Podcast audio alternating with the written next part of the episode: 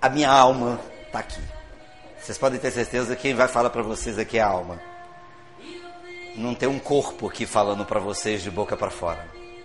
Vocês podem ter certeza que tudo que eu exteriorizar aqui, eu vou exteriorizar de um espírito imortal, filho de Deus, que veio aqui para ser ajudado também, porque todos nós precisamos de ajuda, mas para dividir o pouco que eu puder com vocês. E talvez seja isso que eu vou fazer hoje com vocês aqui. Vou dividir a minha alma com vocês.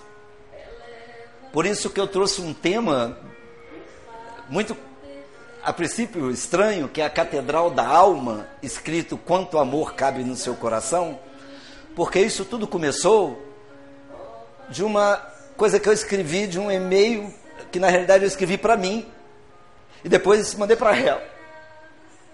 E daí eu falei assim, jorrou um monte de coisa na minha cabeça, eu falei, eu tenho que falar sobre isso. E comecei a estudar em torno da nossa busca, da nossa necessidade. E é o que eu quero dividir com vocês hoje. Eu quero falar um pouco sobre a Catedral da Alma. A leitura que o Renato fez, e antes a gente estava brincando e conversando aqui, que o acaso não existe, nós, não estive, nós nunca estivemos no momento onde mais do que nunca nós precisamos buscar a nossa catedral da alma. Porque nós temos tudo que o mundo pode oferecer. O mundo tem tudo. A gente estava falando, imagina bem, na época, Paulo de Tarso tem uma dor de dente, não tinha anestesia, não. Na Idade Média não tinha. Há uns tempos atrás já não tinha. Hoje nós temos tudo que o mundo pode oferecer. Tudo. Tudo que você imaginar, o mundo te oferece mas nunca as pessoas estiveram tão vazias de si mesmas, tão sem esperança. São mais de duas mil denominações de religi religiosas no mundo, falando de Deus o tempo todo e nunca teve tanta falta de Deus. Nunca teve tanta falta de Jesus. Porque as pessoas estão procurando essas coisas do lado de fora. E esquece que isso tudo está do lado de dentro. E quem falou isso não fui eu. Quem falou foi o Cristo que quando perguntaram, Senhor, mas o Senhor fala desse reino, desse reino, desse reino, aonde esse reino encontra? Ele fala, o reino de Deus está dentro de vós. Aí nós não encontramos. Eu vou ser ousado aqui em tentar fazer algumas coisinhas para a gente refletir, porque na realidade eu não faço palestra, eu faço reflexão. Para que a gente saia pensando daqui como encontrar a nossa catedral, que é o que nós estamos mais precisando. Eu poderia perguntar um por um aqui: quem aqui não está sofrendo alguma coisa? Mesmo que seja do outro. Mesmo que seja pelo Brasil, pelo mundo, pela uma pessoa amiga, pelo amor, pelo casamento, pela. Não sei o que, não interessa. Mas nunca teve uma necessidade tão grande da gente começar a achar algumas coisas dentro de nós como resposta. E para isso, eu vou dar alguns caminhos. Eu não vou dar receita de bolo, porque não existe receita de bolo. Mas para mim poder falar para vocês, eu tive que trazer alguma coisa. E como subsídio, eu trouxe alguns caminhos. O primeiro lugar que eu fui procurar subsídio foi no Evangelho segundo o Espiritismo, que nada mais é do que a fala do Cristo mastigada, resumida, dada para nós. Então o Evangelho é, é um ponto para a gente entender. O livro dos Espíritos, que é o compêndio da vida. Né? Tudo aquilo que você tem dúvida, vá lá pergunte, que tem uma resposta para você. Pode ter certeza. Um outro livro que eu estava falando com o Renato, que mais do que nunca é o momento dele, que é Francisco de Assis, que espero que os discípulos dele estejam aqui comigo, porque eu estava falando com eu não sou eu sou espírita, mas sou devoto de Francisco de Assis. Ah, porque Francisco de Assis hoje é, é o movimento que o Cristo convida. É o movimento da humildade, da simplicidade, da doação.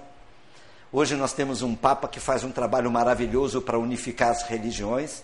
E aqui vocês, às vezes está meio embaçada, não está dando para ver direito, mas esse é um livro, é o livro mais recente do Divaldo Pereira Franco, que chama Francisco Sol de Assis. Onde Joana de Anges fala e vem relatando coisas de Francisco de Assis, que o livro é lindo. Eu ganhei o livro de uma pessoa muito querida, e esse livro me fez refletir muito mais ainda. E um outro livro que eu convido as pessoas para lerem, que aí já entra na minha área, que é da psicologia, que é um livro da Dan Walsh, é um, mas esse livro está na internet, vocês podem baixar. é um livro gratuito que chama Conversando com Deus. Ela fez um trabalho maravilhoso. O que, que ela fez? Ela pegou Deus dentro de uma visão bem, bem simples, porque Deus é simples. A gente é que faz Deus ser complexo. Deus é muito simples. E ela foi assim: se eu tivesse que conversar com Deus agora e fizesse algumas perguntas, como que Deus me responderia? Aí sabe o que ela fez? Ela colocou Deus sentada na frente dele e começou a perguntar a Deus algumas coisas. O livro é interessante porque nos faz refletir. Porque as respostas que Deus nos precisa dar está dentro de nós. E a gente fica procurando fora. Ela conseguiu fazer uma conversa com Deus, tirando as respostas dela mesma. O livro chama Conversando com Deus. Então, eu usei praticamente, claro, tem mais coisas, mas esses quatro livros foram minha base para que eu pudesse chegar aqui pelo menos falar alguma coisa. E para a gente entender mais um pouco as etapas, para a gente entrar nessa catedral da alma, que a gente vai falar um pouco da catedral da alma, porque a gente vive muito superficialmente, a, a gente precisa passar por algumas etapas. A primeira, a consciência de quem você é verdadeiramente. Isso é a primeira coisa que nós temos que fazer. E se eu perguntasse aqui a alguém, quem você é, eu tenho quase certeza que ninguém me responderia.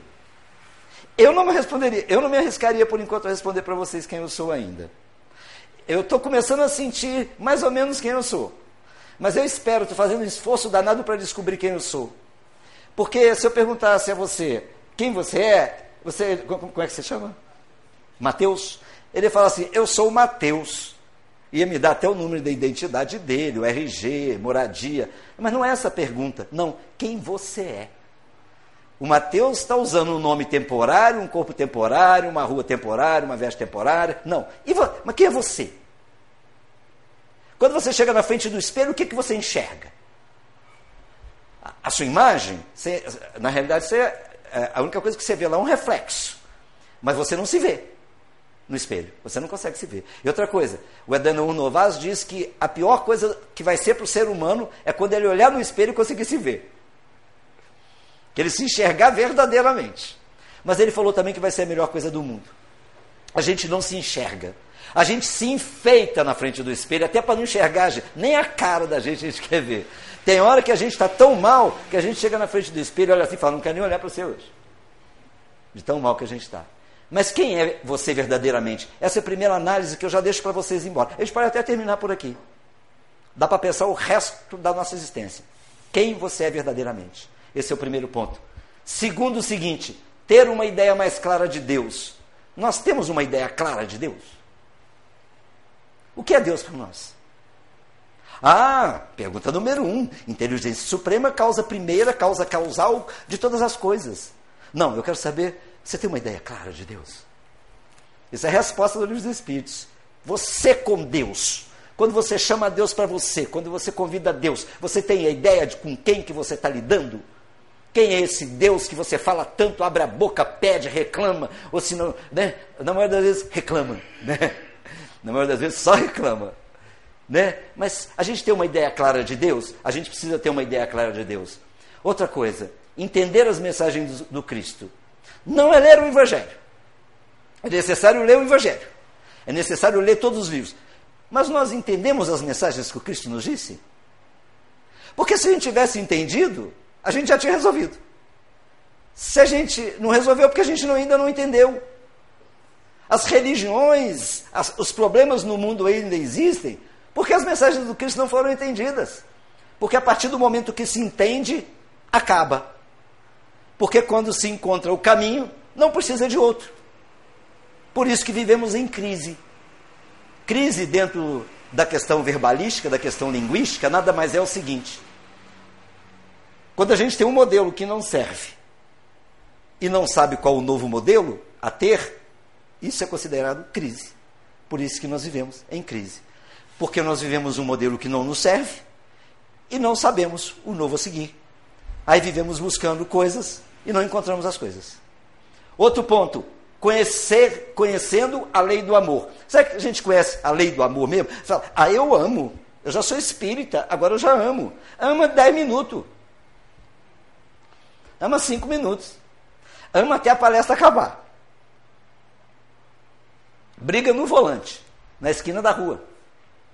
Conhecer a lei do amor, não é se tornar bonzinho, nem pôr um cajado, nem deixar a barba crescer, vestir lá, andar. Isso não é lei do amor, não. O Cristo não foi assim, não. O Cristo amava e era firme quando tinha que ser firme.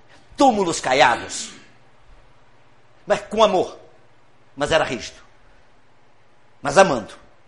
Emmanuel amava Chico, porque conhecia o amor verdadeira, verdadeiramente. Concentração interior, a verdadeira oração. Nós já sabemos orar? Nós nos concentramos. Quando a gente chega à noite, a gente vai fazer a nossa prece, a gente entra em concentração para se ligar. Nós vamos falar sobre isso também, daqui a pouco. Desenvolver o poder da vontade dinâmica. A gente tem muita vontade, mas ela não é dinâmica. É assim: eu vou conseguir um dia. Uma hora eu vou ser bom como o Renato. Um dia eu vou fazer o que o Renato faz, mas ainda eu não estou preparado. E a gente fica nessa. Eu, 20 anos, às vezes, nessa vontade. Eu conheço gente que, fre, que frequenta uma casa espírita há 20 anos, pedindo a mesma coisa e dizendo assim: amanhã vai mudar. Não vai, não. Se ele não sair dali, não vai, não. É claro que a gente não precisa deixar de pedir, mas a gente tem que ter vontade dinâmica, porque o Cristo falou o tempo todo de vontade dinâmica. Levanta e anda. O Cristo nunca pegou ninguém pelo braço e tirou do chão. Ele falou: levanta e anda. Vá e não peques mais. O Cristo era tão dinâmico na vontade que toda pergunta que o Cristo fazia, ele pergunta assim: ele sabia que o cara era cego. Chegava, estava lá. Chegou até um Cristo, um cego de nascença. Olha só. Todo mundo, a multidão toda sabia. E ele perguntava ao cego: Que tu queres? O que, que ele estava dizendo para ele? Qual a tua vontade? Não é? Às vezes a gente tem desejos, mas vontade não. Recuperar o santuário interior nós perdemos o nosso santuário. Deus está em nós. A gente vai falar um pouco sobre isso. E a oração que deve vir de todos os corações, que a gente vai encerrar com ela aqui, que eu vou encerrar, espero que dê tempo, com um poema é, que, é uma, que é uma mensagem de Francisco de Assis, que foi gravada como música até pela Elizabeth Lacerda. Eu vou tentar terminar com ela aqui, a gente vai tentar conseguir. Vamos começar a falar um pouco sobre a Catedral da Alma. Quando a gente fala lá daquela primeira etapa, de que a gente precisa saber quem é, quem somos nós verdadeiramente, a gente começa por, pelo, pelo Evangelho dizendo uma frase que foi colocada né, para nós, que hoje virou até a frase de, de para-choque, qualquer coisa. Conhecereis a verdade e a verdade vos libertará. E que verdade é essa? A gente pergunta: que verdade é essa que liberta? A verdade é aquela que nos faz enxergar aquilo que a gente até ontem não enxergava.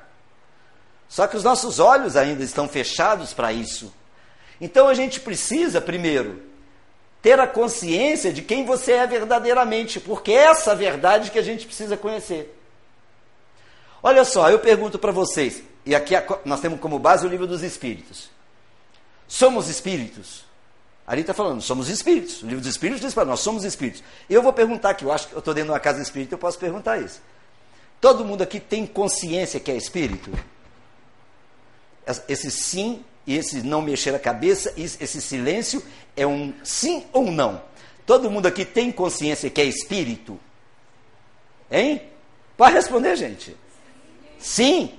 Então nós vamos, nós vamos tirar uma provinha aqui, uma prova, aquela. Quem não tem ainda? Mas você é espírita. Você, ah, você frequenta, mas não é espírita. Ah, você também não sabe ainda. Está tá querendo conhecer. Tá bom. Ótimo. Melhor coisa do mundo. Ainda não tem consciência. É, é, isso é, é, muito é show. Obrigado. Obrigado. Porque a maioria das vezes, quem falou sim aqui, a gente vai provar às vezes que, não, que só falou sim. Nós somos espíritos. E por que vivemos tanto para o corpo, se somos espíritos? Por que, que a morte é tão temerosa para nós se somos espíritos? Outra coisa, vamos lá, para a gente fazer um teste aqui, tirar a prova dos nove. Eu falo isso nas minhas palestras, o pessoal morre de rir, mas é verdadeiro. Está chegando o outono agora, aí começa a vir aquela garoa, né? Que a serração baixa, você não consegue enxergar a linha, você só consegue enxergar a luminosidade do poste. Aí você chega em casa, aquele silêncio, aquela calma, um friozinho, você entra para debaixo da coberta, pede a Deus assim: Senhor, que os bons espíritos possam vir me iluminar. Beleza, ótimo. Duas horas da manhã você ressona assim, abre um pouco os olhos, aquela penumbra toda, de repente a porta faz assim.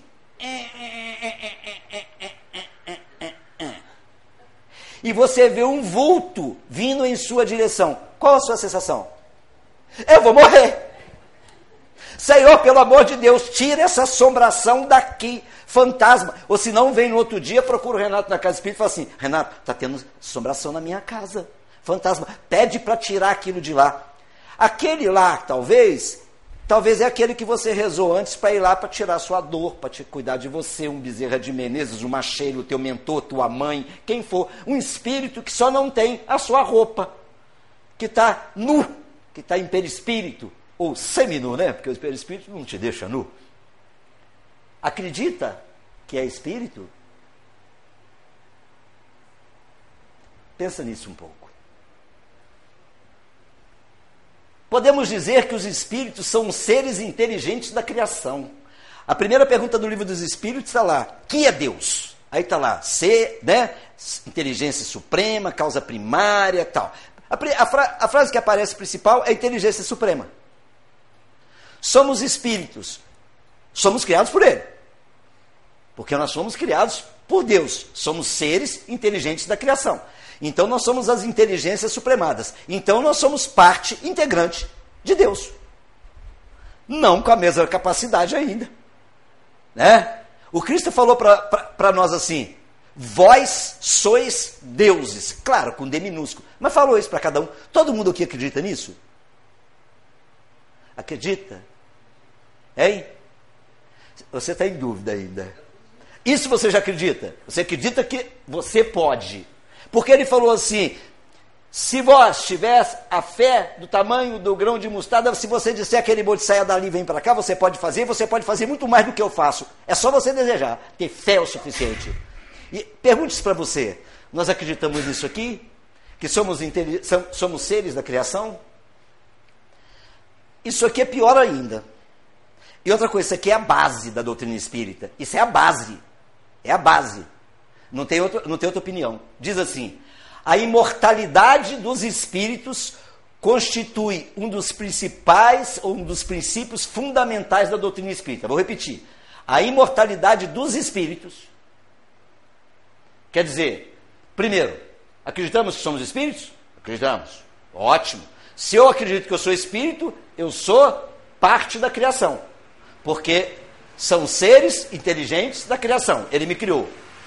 Mas ele vem. Se eu sou espírito, eu sou imortal. E a base da doutrina espírita é a imortalidade dos espíritos constitui um dos princípios fundamentais da doutrina espírita. Se você não acredita que é um espírito, que é um ser de Deus, que é imortal, você não é espírita ainda. Você é um candidato propenso a um dia ser.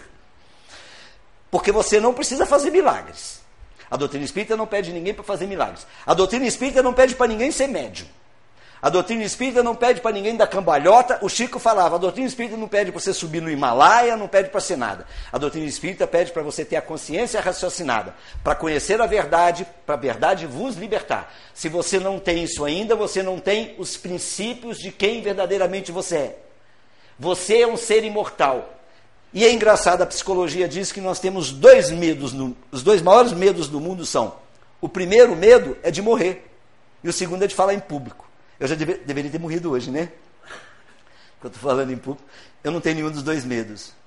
E a gente fica cultuando muito mais a morte do que viver. Eu estou falando da morte, não morte física só. A gente tem medo de tudo que vai acabar. E o Emmanuel, numa das falas dele, ele fala uma coisa interessante. Ele fala: tudo que os seus olhos estão vendo vai acabar. Olha que coisa interessante. Começa a treinar isso aí. Tudo, tudo, ele fala tudo, sem exceção, que seus olhos enxergam, uma hora não vai existir mais. Nem você. Ah, fisicamente, porque como espírito vai. Não identifique sua imortalidade com hábitos humanos. Ou você acredita que você é espírito, ou você não acredita que você é um espírito. A gente está levando as coisas para o humano. Bezerra de Menezes diz uma coisa para a gente interessante. Ele diz assim: nós estamos. E, depois a Joana vem complementar. Diz assim: ao invés de nós começarmos a espiritualizar a humanidade, nós estamos tentando humanizar os, o espírito. Nós estamos levando para o espírito tudo aquilo que não deveria levar, coisas humanas.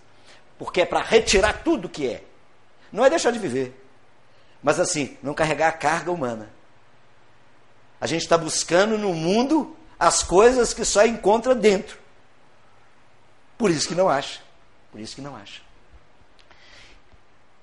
Isso aqui é base. Somos espíritos imortais. Quem quiser ir mais fundo, pega esse livro aqui, ó, do Gabriel Delane, chama Os, O Espírito Imortal. Ele fala, do, são, são 200 páginas, 225 páginas, que ele fala da primeira à última. Você é um espírito imortal, eu te provo que você é um espírito imortal. Do Gabriel Delane. E para a gente chegar à conclusão disso aqui, torne-te quem tu és verdadeiramente. Porque senão você vai continuar sofrendo.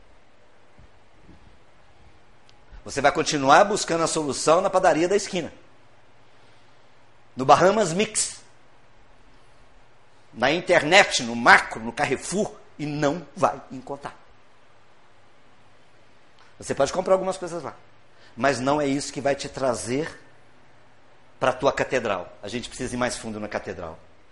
Tem uma ideia mais clara de Deus, que é o segundo ponto que nós colocamos. Eu estou indo rápido assim, gente, que eu não vim dar aula, não. Eu só estou fazendo vocês despertarem. O ler, vocês, podem, vocês têm a eternidade. Vocês são espírito mortal, vocês podem ler o resto da eternidade.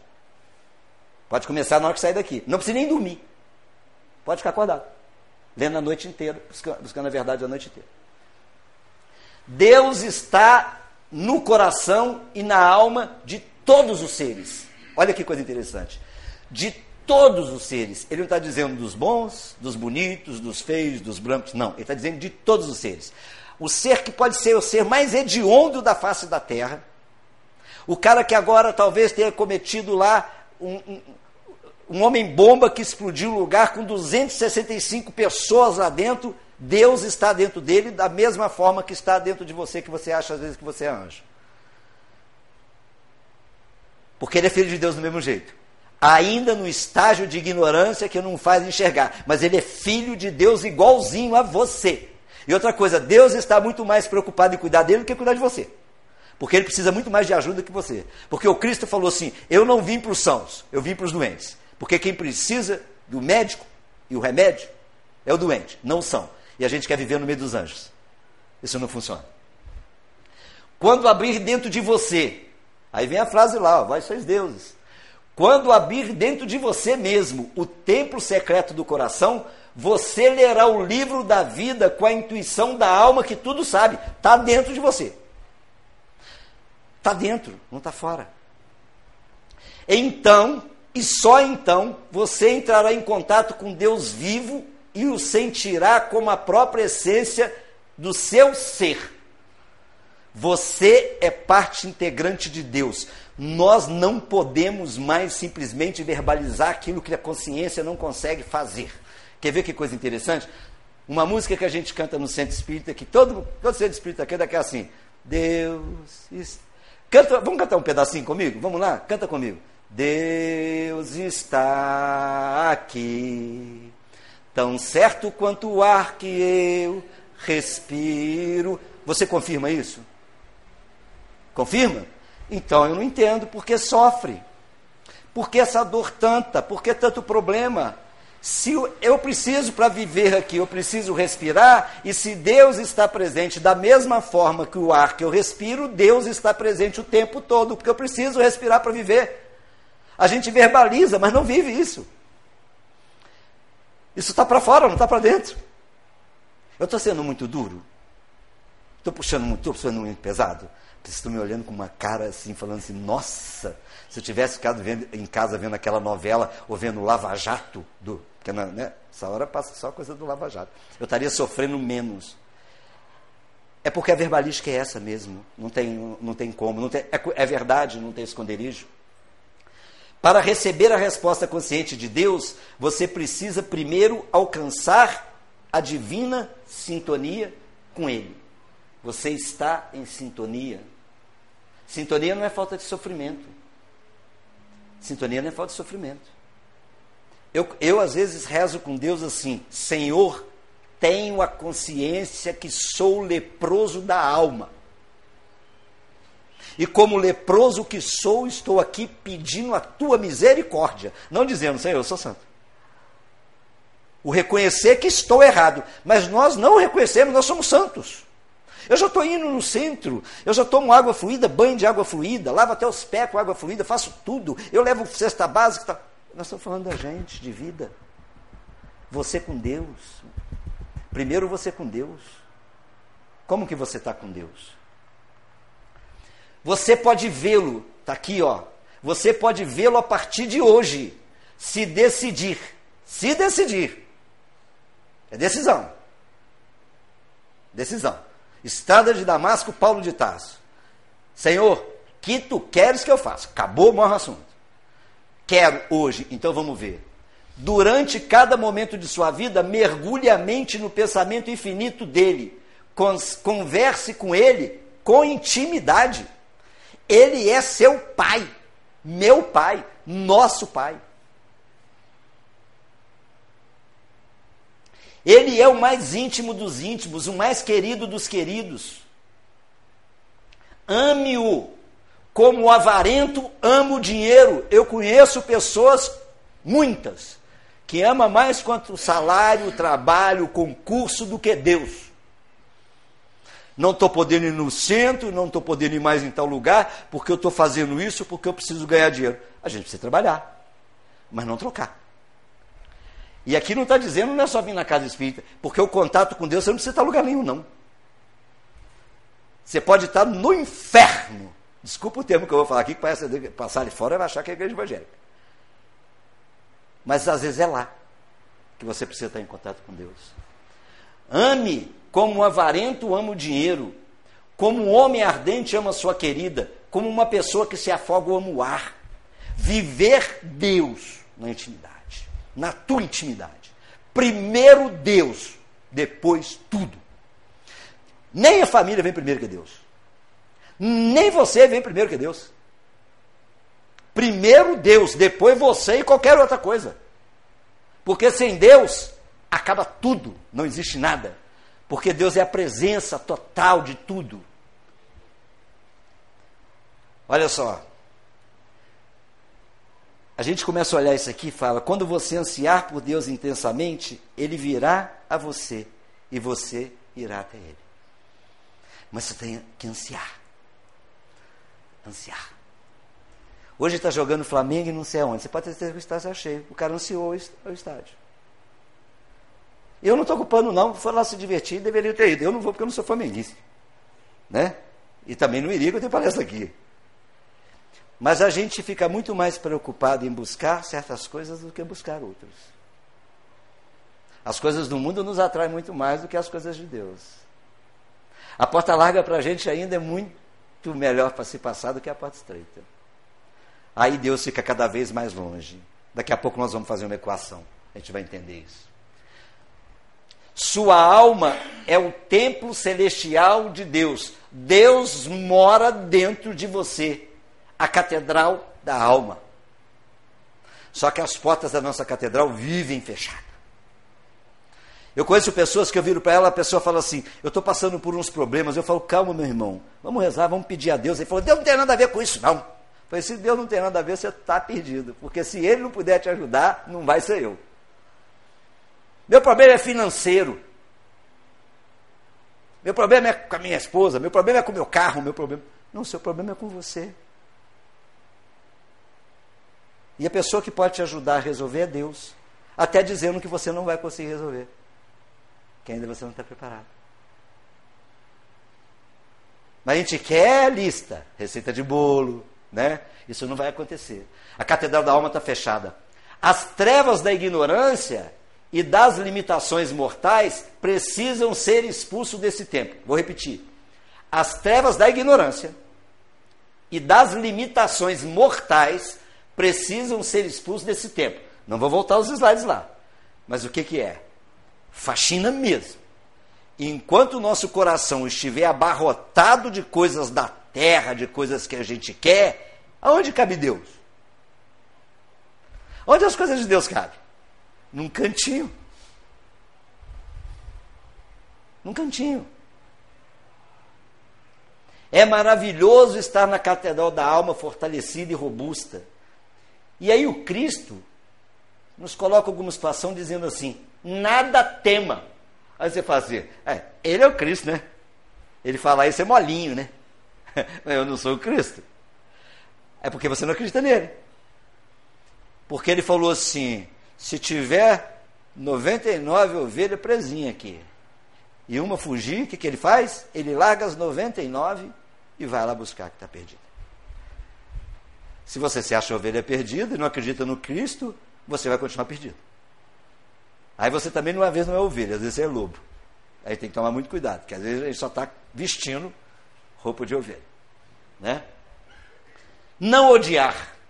Oferecer amor a todos, sentir o amor de Deus, ver a presença dele em todos, ter apenas um desejo, o desejo constante, presença dele no tempo da consciência. Esse amor não é melação, não é aquela coisa, eu amo você, eu amo. Não, não, não. O Cristo falou que a maior forma de amar é não desejar ao outro aquilo que você não quer para você mesmo. Se começar por aí, tá bom. Mas nós queremos que o Lula morra que a Dilma receba uma bomba na cabeça, que o vereador se estraga. Eu estou falando politicamente mesmo, que a gente faz isso o dia inteiro. E a gente acha que não está fazendo mal. Aí nós vamos voltar lá atrás. Ele é filho de Deus igualzinho a você, ainda no estágio de necessidade. Ele precisa de prece. Isso é amar o próximo. É não desejar ao outro. Não é melação.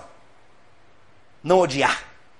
Falar, Senhor, ainda não consigo dar para ele tudo que eu posso. Mas tudo aquilo que o Senhor dá para mim, Pai, dê para ele também. Vamos dividir. Dá metade do que eu tenho para ele, Pai. Já para gente não dá tudo. Não dá, né? dá metade. Né? A, gente, a gente ser meio egoísta um pouquinho, né? Faz o seguinte, dá 30%, deixa eu com 70%, que a gente não está acostumado ainda. Né? Esse é o modo de viver nesse mundo. Esse é o modo que o Cristo nos convida para viver nesse mundo. Sature tudo com o pensamento de Deus. Vamos entender sature tudo com o pensamento de Deus. Perceba que tudo que existe está sentado em Deus. Tudo que você está vendo. Tudo. Tudo. O Marcos, a parede, o computador, aqui, isso aqui, isso aqui. Tudo, tudo está ah lá. Tudo. Tudo está centrado em Deus. Tudo. Não tem nada fora de Deus. Deus está aqui, aqui, aqui, aqui, ali, aqui. Deus, Deus, Deus, em todo lugar. Não é fanatismo, não, gente. Quando você olhar alguém errando, você fala assim: um filho de Deus errando. Você vai começar a perceber coisas diferentes. Porque talvez tenha alguém olhando a gente também da mesma forma assim, um filho de Deus errando. Vamos olhar como a espiritualidade nos olha. Porque é o seguinte, aqui nós estamos assim, desse jeito, tranquilo. Tá. E nós lá no nosso íntimo? E a gente acha que não tem ninguém olhando. Está todo mundo vendo. Paulo falou, tem uma nuvem de testemunha te vendo. A gente está escondendo o que de quem? Deus, o, o, próprio, o próprio Cristo falou assim: Deus sabe de tudo não cai uma folha de uma árvore que Deus não saiba. Um fio de cabelo da cabeça que Deus não saiba. Então a gente está escondendo as coisas de quem? Da gente. Assumir.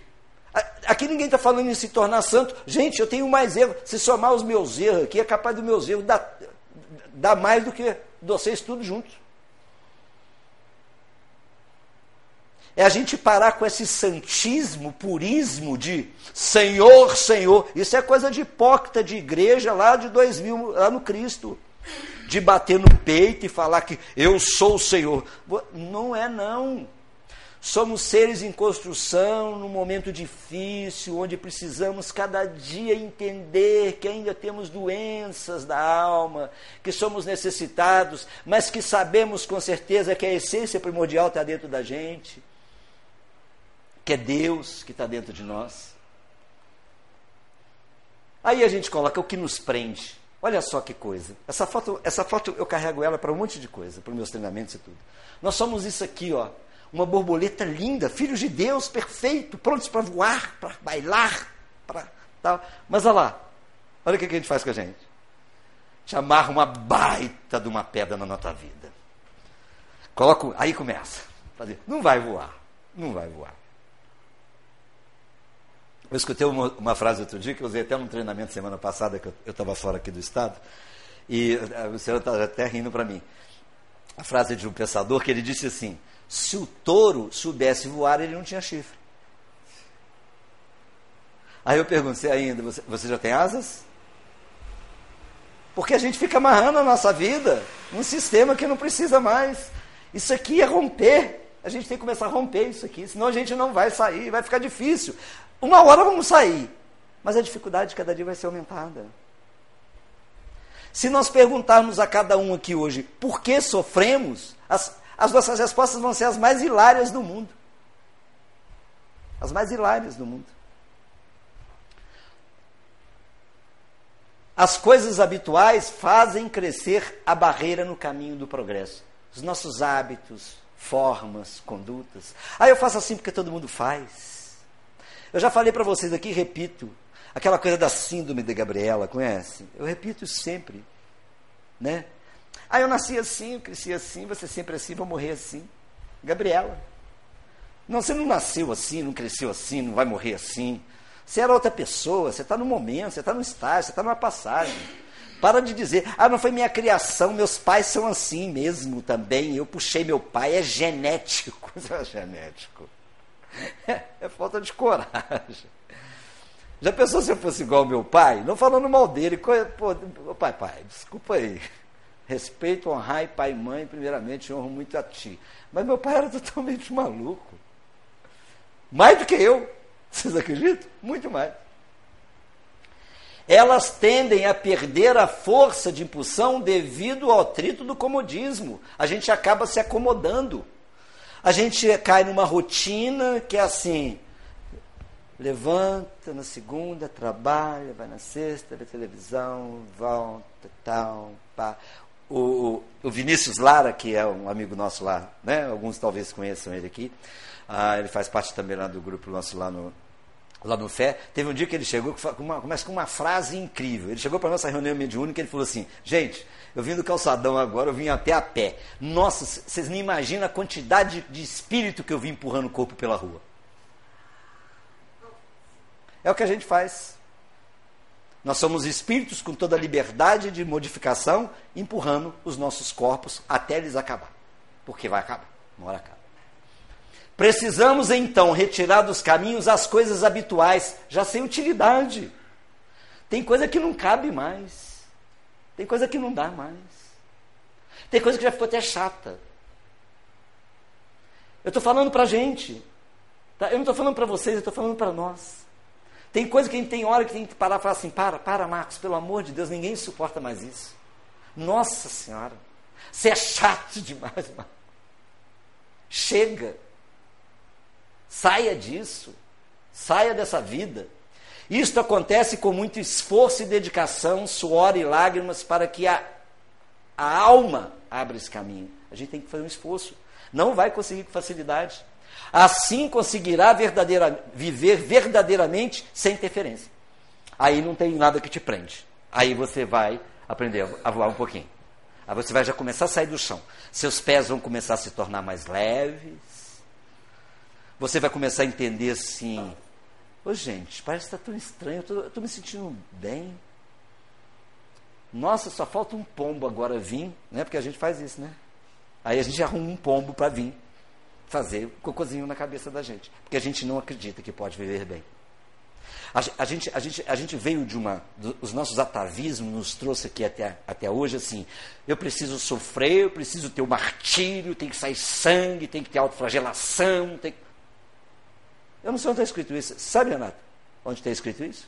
Ao contrário, ele diga: pare com isso, você é filho de Deus perfeito. Você não precisa de sofrer tanto. Acalme, acalme teu coração. O Papa Francisco está aqui, ele falou uma coisa interessante, que vem de encontro às nossas coisas. Ele disse assim: isso é, isso é fala dele. Um relógio de 300 marca a mesma hora do que um de 30. Uma carteira de 300 carrega o mesmo dinheiro que uma, que uma carteira de 30. A solidão em uma casa de 30 metros quadrados ou de 300 metros é a mesma. Espero que um dia perceba que a sua felicidade interna não vem das coisas materiais do mundo. Isso é um papa de uma igreja católica. Não importa se viaja em primeira classe ou na econômica, você morrerá se o avião cair. Espero que perceba que quando se tem amigos, irmãos com quem falar, rir, cantar, isso é felicidade verdadeira. Estou falando de um papa de uma igreja católica, materialista, que só falou coisas espirituais aqui. E nós espirituais não falamos isso para ninguém, nem para nós mesmos. Nem para nós desenvolver a vontade dinâmica. Desculpe essa frase aqui, mas melhoramos muito. Já chamamos de mula. O, o, o Emanuel chama a gente de filhos misérrimos, de outras coisas piores. Olha só, quanto mais você se concentrar nas coisas externas, menos feliz você será. Essa frase é interessante. A mula que carrega um saco de ouro nas costas não sabe o valor que ela carrega. Não sabe o valor da carga. Jesus falou uma coisa interessante para a gente. Ele falou assim: o seu tesouro está aonde está? Aí eu pergunto: onde está o seu coração? E onde está o seu tesouro?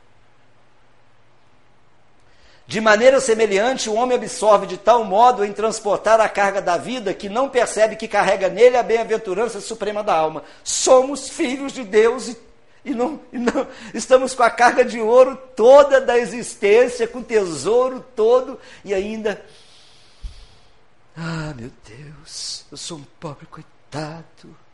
Senhor, tenha piedade de mim. Casei com aquela víbora. Arrumei esse filho, essa praga. Estou brincando, tá, Mateus? Isso não, isso não pode ter vindo do Senhor, Pai. Para, gente, para com isso. O Senhor parece distante porque sua atenção se dirige para o exterior para a criação das coisas deles e não para ele. A gente admira tudo, mas não admira as coisas. A gente tem que mudar. Lembre-se do Senhor que reside em seu íntimo. Desenvolva a consciência de que Deus está em, em, em a gente vem procurar Deus aqui na casa espírita. Se você não vier com ele, se, ele não, se você não tiver com ele, você vai, ó, você vai chegar aqui sozinho, vai sair, vai embora sozinha. Porque amanhã, amanhã tem reunião aqui? Tem? Mas reunião pública? Não? Então amanhã todo mundo sofre, não tem centro. Olha que coisa interessante. A pessoa, o Dom Pedro, com uma bomba aqui, cabra o Dom Pedro, morremos. Aí tem que mudar de centro para arrumar Deus para arrumar Deus em outro lugar. Deus está em qualquer lugar, em qualquer pessoa, em qualquer hora, em qualquer forma. Olha só, Leon Denis, na metade, falta aqui a 10 minutos. Leon Denis, se o homem conhecesse a extensão dos recursos que nele germinam, ficaria deslumbrado, não mais temeria o futuro, tampouco se julgaria fraco compreenderia sua força e acreditaria na possibilidade de ele próprio alterar seu presente e seu futuro. Palavras de Leon Denis. Olha lá. Se o homem conhecesse a extensão dos recursos que nele germina, ele não está falando de lugar nenhum, de coisa alguma. Se nós conhecêssemos, soubéssemos quem somos verdadeiramente, nós alteraríamos o nosso passado, o nosso presente, o passado não, porque já foi, o presente e o nosso futuro. Mas ainda a gente não tem essa noção.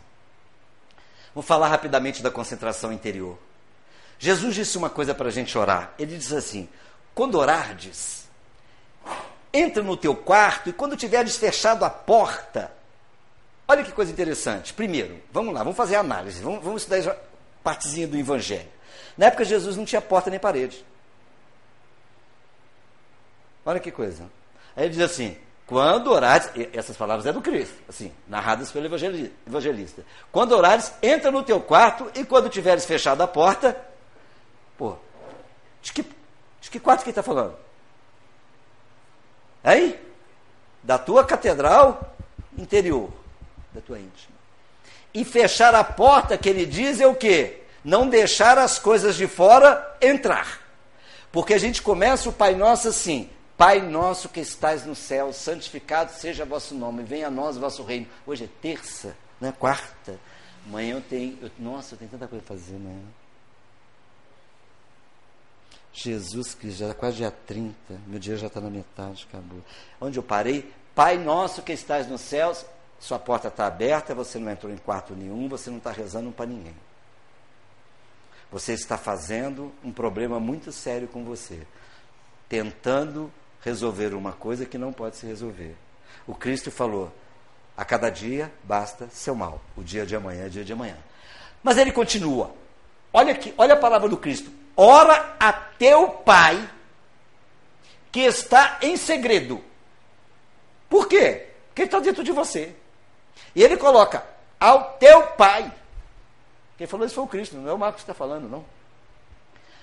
E teu pai que vê em segredo, que sabe tudo que você precisa, que você não precisa, te recompensará abertamente. Com quê? Com aquilo que você precisa, não com aquilo que você quer.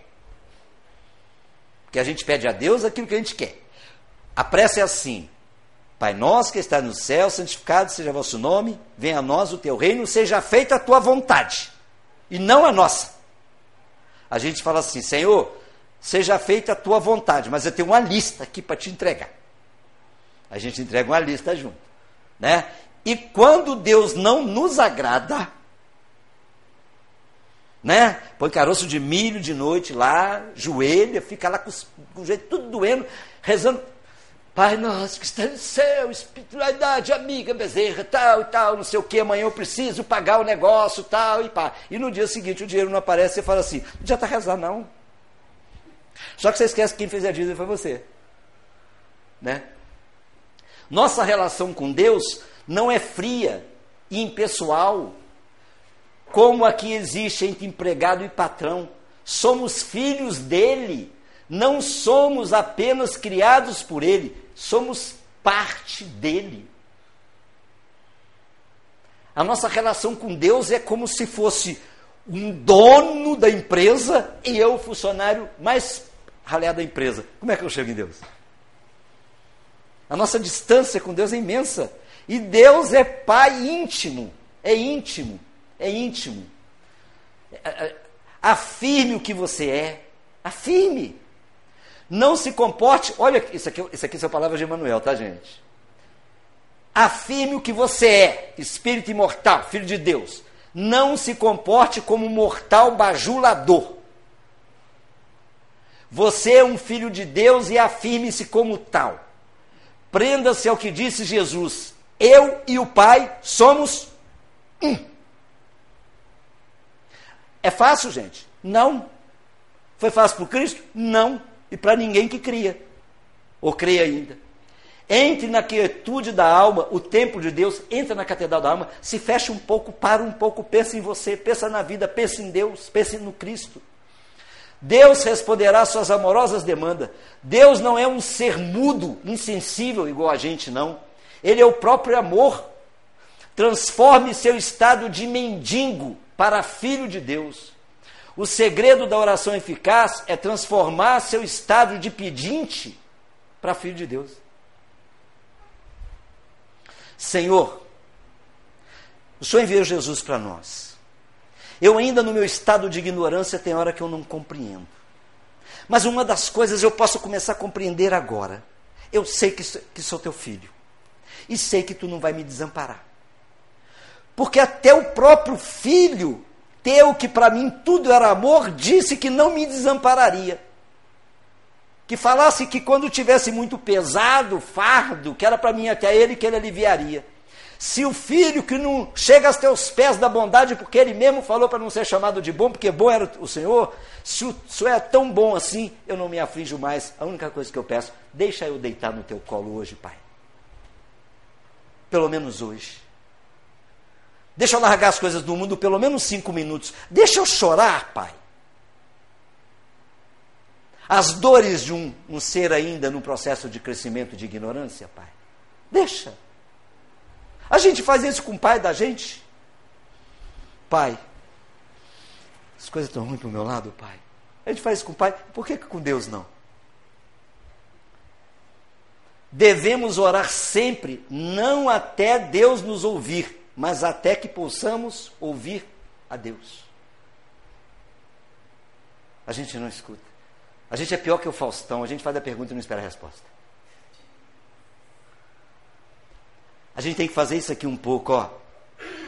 O momento da tua oração é assim. Eu estou conversando com Deus agora. Cala as coisas do mundo. Silencia as coisas do mundo. Silencia. Porque senão não vai adiantar. Porque para conhecer Deus a gente tem que ter a lei do amor como vida. E o amor é isso aí, amor é liberdade. Sabe por quê? Quem promulgou a lei do amor foi aquele aquele, aquele jovem ali, ó, que vive no nosso meio, como Deus vive no nosso meio, como Francisco vive no nosso meio, da mesma forma, pedindo a gente encarecidamente, isso aí, ó, o tempo todo. E essa é a pergunta do conhecimento da lei do amor, porque é a essência de tudo o amor. Quanto amor cabe no teu coração? O Chico falou uma coisa interessante. O Chico falou assim: Deus, Jesus, nos orientou a pedir o pão de cada dia. Não pão, uma casa, um avião, um iate. Uma... E tem hora que a gente espera coisas que não vão chegar. Levanta a tua bandeira do amor e pergunta a você mesmo: quanto amor cabe aí dentro de você? Quanto amor está cabendo dentro de você? A lei do amor. Cada ser carrega em si uma parte de Deus. Não tem como. Somos potencialmente seres de amor torna-se necessário desenvolver o germe do amor dentro de nós, presente em nós. A centelha do amor presente em todo o universo é, portanto, fruto da perfeição e da criação divina. Somos criação divina. Com a formação do Espírito, Deus o torna parte da criação universal. A partir do momento que ele te criou, ele te criou parte da criação universal. E este recebe a chama do próprio Criador que é o amor. Deus é amor. Somos as chamas do Criador, podemos emanar amor a hora que quisermos, cabe a nós. Somos todos um. Foi assim que o Cristo disse. Fazemos parte de uma coisa só. Coisa integrante. Jesus e a lei do amor. Por amor, elegeu um samaritano desprezado para dele fazer o símbolo de solidariedade. Né? O samaritano era pior do que todo mundo. O que, que ele fez com o samaritano? Fez ser o melhor homem do mundo. Por quê? Porque tinha Deus dentro do samaritano. Com amor, liberou a mulher equivocada, tirando-lhe o complexo, complexo de culpa. Foi assim que ele fez, por amor. Pelo amor, ele atendeu a estrangeira que lhe pedia socorro para a enfermidade humilhante, a mulher morrodiça que, que rastejava pelo chão e de tocar a túnica, ele simplesmente por amor curou. De amor estavam repletos o seu coração e suas mãos para esparzi-lo como espezinhados, fosse um cobrador de imposto, um adúltero, um filho pródigo, a viúva necessitada, uma mãe Para o Cristo não tinha ninguém. Todos para ele eram a mesma coisa, porque ele agia com a lei do amor. Sempre havia amor em sua trajetória, iluminando as vidas e amparando as necessidades dos corpos, das mentes e das almas. O tempo todo. Os ensinamentos da lei do Cristo a gente precisa começar a entender. Porque mais do que nunca, Jesus é a personagem histórica mais identificada com o homem e com a humanidade, porque ele, ele, viveu no meio de nós, ele sabe quem somos nós, ele nos conhece. Todo o seu ministério é feito de humanização e erguendo o ser do instinto para a razão e daí para a angelitude. Igualmente é o homem que mais se identifica com Deus, é Jesus. Nunca se lhe refere como se estivesse distante, ou, ou fosse desconhecido ou temível. Apresente-o em forma de amor amável, conhecido, próximo das necessidades humanas, compassível amigo. Esse é o Cristo, esse é o verdadeiro Cristo. Não somente, porém, Jesus é atual pelas terapias de amor e pelos ensinamentos que propõe ao homem contemporâneo, mas também pelo exemplo de felicidade e exteriorização de paz que irradia. Esse é o Jesus. Atu... Isso é para a gente já ir caminhando. Nove horas que eu vou encerrar com uma prece. A atualidade necessita urgentemente de Jesus descrucificado, companheiro e terapeuta em atendimento de emergência a fim de evitar-lhe a queda do abismo. Nunca, nunca a terra precisou tanto, tanto de Jesus quanto agora, de Deus quanto agora. Nós nunca precisamos tanto de Deus, de Jesus, de Francisco, de Bezerra quanto agora porque o nosso momento é difícil, cada um de nós está passando tempestade das almas, porque nós estamos saindo do momento que já não somos mais crianças, e o espelho, mais do que nunca que Paulo falava, vai refletir a imagem verdadeira de quem nós somos, e nós estamos assustados, igual crianças. E só tem pessoas como Jesus e todos os seus seguidores para nos socorrer. Eu vou terminar com uma mensagem belíssima que está escrita ali, cuja autoria é atribuída a São Francisco de Assis. Eu queria dividir com vocês isso, para a gente fortalecido para casa. Porque eu sei que talvez a minha fala possa ter sido impossível, porque a alma fala assim, às vezes. Porque fala com toda energia, com todo vigor. E eu sou assim. Eu sou assim. Eu choro com muita vontade. Eu sofro com muita vontade. Eu vivo com muita vontade. Porque eu sou filho de Deus. E por que timidez? Não vou ser tímido.